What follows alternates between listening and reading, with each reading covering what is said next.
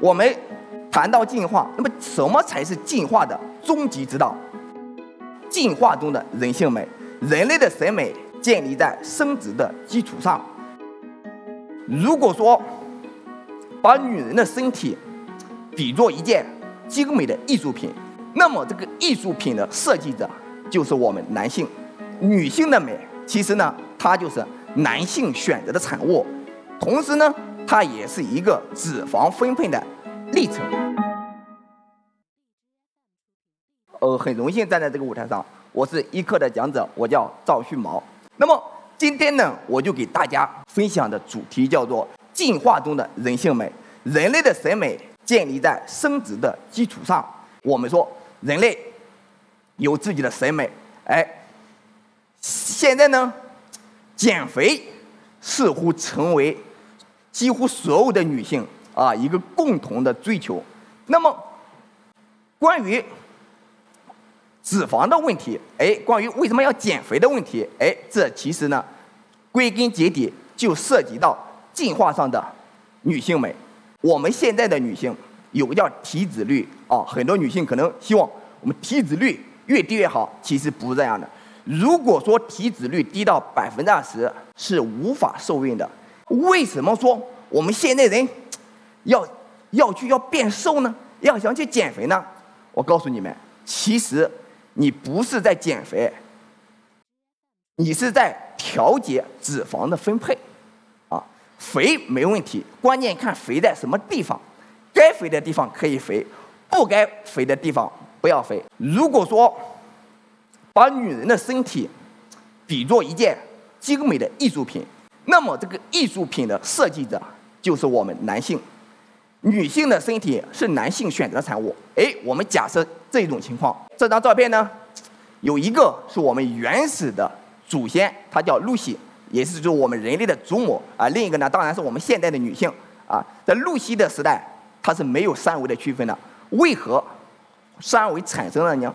假设我们原始人期呢，有一部分发生了基因突变，它的乳腺变大，微微隆起，那么乳腺。变大的这部分女性能够获得好处，就是说她们有更多的奶水可以哺育后代，后代的成活率就高。这一优势自然会被啊眼睛比较贼的男同胞们发现，那么他就会更多的受到男同胞们的选择。于是这种选择下去之后，哎，那么女性的乳房就隆起了。但是这里边呢？刚开始的隆起是功能性，到后期它作为一种性选择的信号之后，那么就产生了一种欺骗性。欺骗性在哪里？并不是说哦，女性的乳房越大，她的乳腺就越发达，她的哺乳能力越强，这个和这个没关系。那么后期的隆起，唯一的一个目的就是为了吸引异性的青睐，所以呢，前期的功能性转变为后期的欺骗性。我们另一看第二维腰围，哎，我们古代呢有个叫做楚王好细腰，那为什么喜欢细腰呢？我们现在流行叫做女性的腰叫 A 四纸，为什么没人喜欢水桶腰呢？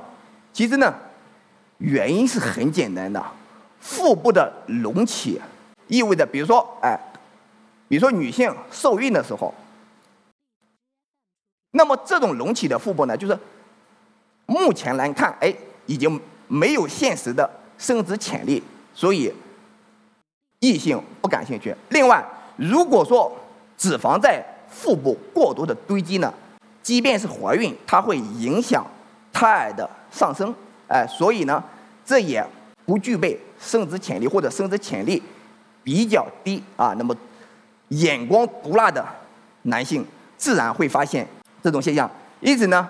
如果说腰围呢，它就是眼前的苟且，它是生殖潜力的直观体现。那么到了臀围，那么它就属于诗与远方。为何它是诗与远方呢？臀围它的作用呢，是在于生殖潜力的内在体现。